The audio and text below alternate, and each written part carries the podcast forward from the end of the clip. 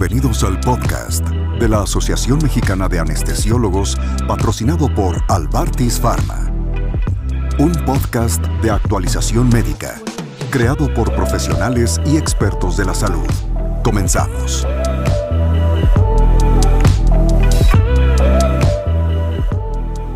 Hola, ¿cómo están todos? Bienvenidos a otro podcast de Laboratorio Albartis Pharma. Yo soy Arnulfo Calixto, anestesiólogo del Hospital de Especialidades de la Raza.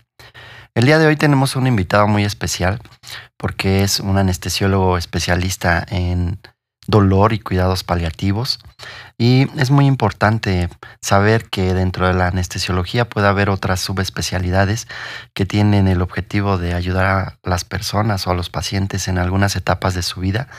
Y se trata del doctor Genaro Muñoz, que es anestesiólogo. Él trabaja en el hospital del Iste en Zaragoza. Y pues bienvenido, doctor. Muchas gracias. Si quiere contarnos algo de lo que usted hace. Eh, bueno, actualmente trabajo como médico anestesiólogo en el Hospital Regional Ignacio Zaragoza del Iste. Eh, tengo formación en algología en el Hospital Manuel G. González y tengo maestría en cuidados paliativos por la Universidad de la Gran Canaria en España. Sí, el anestesiólogo en general es uno de los especialistas en manejar el dolor, sobre todo el dolor agudo por los procedimientos quirúrgicos. Pero un anestesiólogo que además es algólogo, ¿qué ventajas tiene o cuál es su campo de trabajo o cuáles son los beneficios que puede darle no solo al gremio de anestesia, sino a los pacientes que atiende? Eh, pues la mayoría de los pacientes que pasan a un procedimiento quirúrgico sabemos que el dolor es predecible y por lo tanto es evitable. Nosotros como algólogos lo que podemos hacer es mejorar eh, o tener mejoras en las prácticas clínicas para el manejo del dolor perioperatorio y en caso de cronificación del dolor también podemos manejar a los pacientes. Las personas que, que están en hospital o en casa que padecen dolor por diferentes causas o enfermedades, sobre todo padecimientos que se hacen crónicos. Seguramente se ven beneficiados porque hay especialistas que pueden manejar este tipo de dolor. Quizás no tratar la causa, pero sí tratar el tipo de dolor que tiene y dirigir el tratamiento para que haya menos efectos adversos o para que sea más eficaz o para que sea más rápido. Y el anestesiólogo, que es algólogo y además tiene preparación en los cuidados paliativos, ¿Cómo ayuda a estos pacientes? ¿Para qué sirve tener los cuidados paliativos o saberlos? ¿En qué situaciones debería un médico de tener esta preparación? Eh, como, eh, como cuidados paliativos, lo que hacemos es darle confort al paciente. Es decir, ayudamos a vivir hasta el último momento de la vida del paciente. Eh, nosotros no pretendemos de ninguna manera aumentar el tiempo de vida, sino más bien darle una calidad de vida al paciente hasta el último momento de su vida. Cuando nos formamos como médicos, mm, uno de los objetivos que leíamos en los libros o que nos contaban los profesores era esta parte de aliviar el sufrimiento, de que esa era una de las metas o de los objetivos que tenía el médico, aliviar el sufrimiento de las personas, que no solamente se refiere a la cuestión física, sino también a la cuestión emocional o espiritual. Pero no todos estamos formados para esas situaciones. Seguramente es difícil tener o atender a este tipo de personas que requieren cuidados especiales. ¿Qué necesita un médico para poder enfrentar estas situaciones, sobre todo en los extremos cuando la vida está a punto de perderse y no solamente se trata del paciente, sino de aliviar el sufrimiento de toda la familia.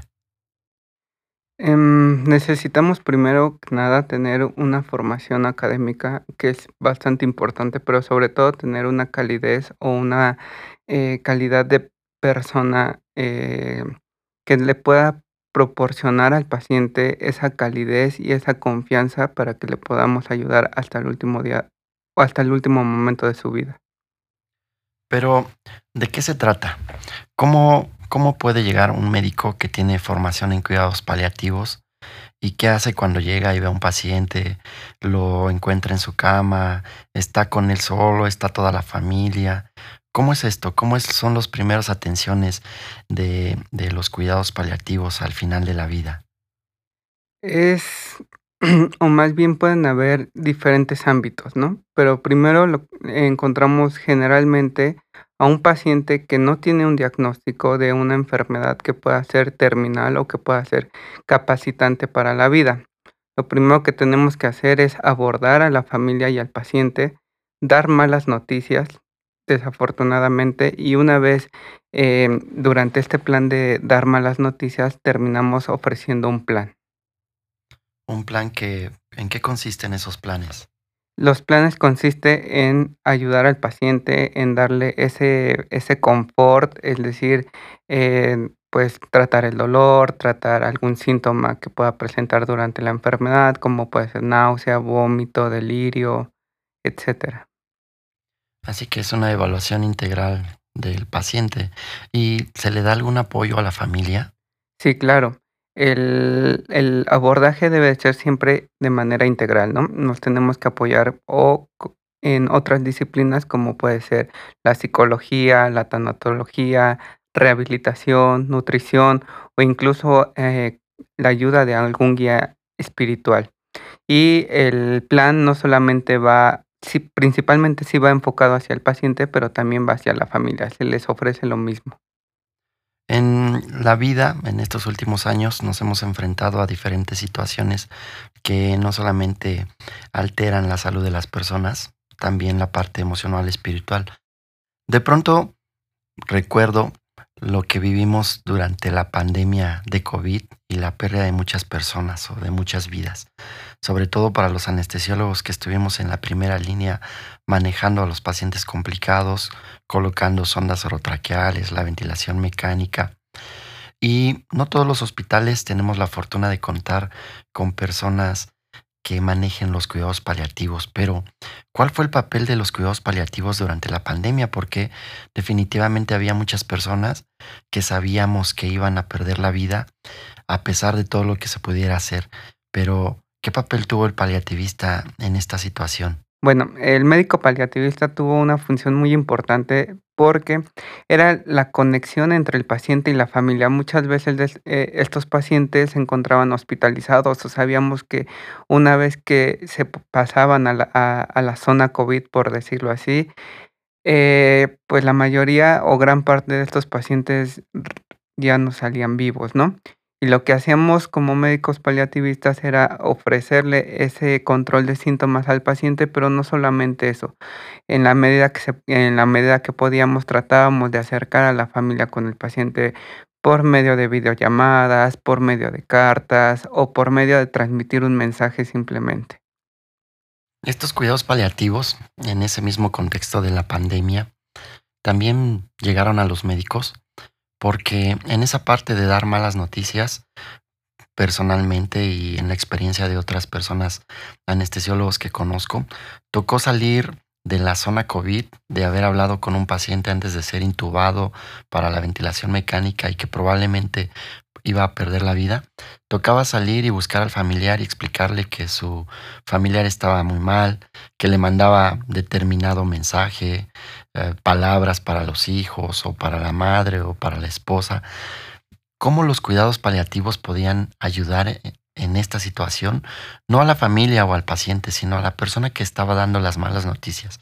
¿Había alguna intervención o hay algo que se pueda hacer para esa situación?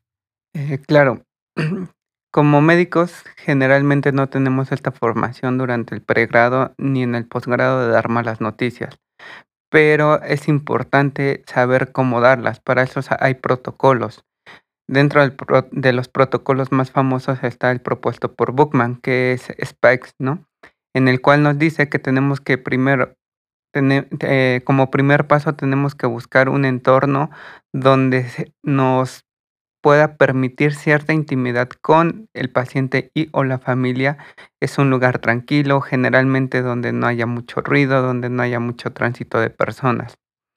Una vez que tenemos preparado nuestro ambiente, entonces podemos investigar qué tanto sabe el paciente o el familiar acerca de, del diagnóstico, del pronóstico y después preguntar qué tanto quiere saber si quieres saber solamente qué va a pasar, si quieres saber el, tratamiento, si no quieres saber el, propiamente el tratamiento, Si quieres saber cuánto tiempo de vida, aunque es complicado, pero eh, podemos eh, aplicar diferentes escalas para saber más o menos el pronóstico. Y solamente es bien importante que respetemos esta parte, no hablar de más de lo que no quiera el paciente. Y cuando vamos a transmitir la mala noticia, tenemos que adecuar, adecuarnos a un lenguaje que sea muy entendible para el paciente, que sea entendible para el paciente, evitar tecnicismos para que quede la información lo más clara posible. Y una vez que ya eh, transmitimos la información, es importante repetirlo para que el paciente o el familiar no quede con dudas. Y si tiene dudas, en ese momento las explicamos. Después de esta mala noticia pueden tener ciertas emociones o ciertas conductas y entonces nosotros tendremos que estar preparados para la contención de ciertas emociones o de ciertas eh, conductas que pueda presentar el paciente o el familiar. Y una vez que todo está claro, entonces sí ofrecemos un plan. Sí, qué interesante. Definitivamente debería de haber este tipo de preparación, no como un subespecialista, pero por lo menos para entenderla y saber que esto existe desde la formación del médico general en los programas de estudio, porque no todos han involucrado a los cuidados paliativos, a la misma anestesia, al manejo del dolor o a la tanatología, y no todos los médicos fuimos formados o nos enseñaron cómo pues vivir con este tipo de situaciones, como dar malas noticias, como perder la vida de un paciente a pesar de todo lo, que se pudo o no haber hecho. ¿Qué experiencias tiene respecto a estos cuidados paliativos? ¿Tiene alguna anécdota que lo haya marcado en su vida? Que, que lo haya, no sé, a lo mejor pensado que no podría dedicarse a eso o más bien convencido de que lo podría seguir haciendo? Eh, uy, tengo muchísimas experiencias, pero eh, una que me quedó muy, muy marcada fue un paciente de 38 años. Entra a cirugía por dolor abdominal. Cuando pasa cirugía, eh, resulta que solamente hacen la incisión, revisan y era un cáncer. Estaba en metástasis, no hicieron nada, simplemente pues cerraron, ¿no? Sale el paciente y pues no le dan una buena o no le dan una mala noticia de manera adecuada, ¿no? El paciente tuvo muchos, eh, muchas complicaciones, pero al final no fueron propiamente por la cirugía, sino por todas las necesidades psicológicas, sociales que tuvo el paciente.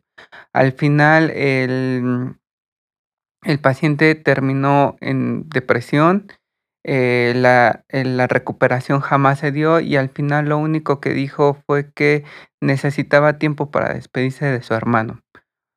Se, se localizó al hermano, llegó el hermano y justamente terminando de hablar con el hermano, murió el paciente.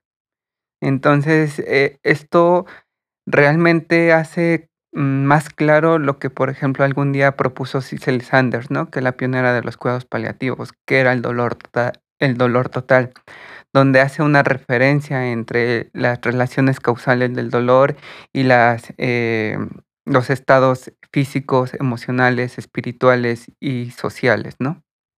Sí, y también involucrar, supongo, a la parte cultural o lo que uno aprende o vive del lugar donde nació.